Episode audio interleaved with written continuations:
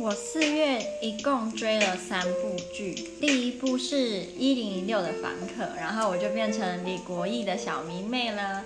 第二部就是我们与恶的距离哦，然后一零一六的房客现在就是我把它大肆推广给我身边的波兰朋友，所以我身边很多波兰朋友都来看，就是一零一六的房客。接下来就是我们与恶的距离，那也一样，我也是把它就是。推荐给我的波兰朋友们。我一开始还以为他们会看不太懂，因为可能就是那个 context 很不一样吧。但没想到其实他们都看得懂，然后也觉得蛮震撼的。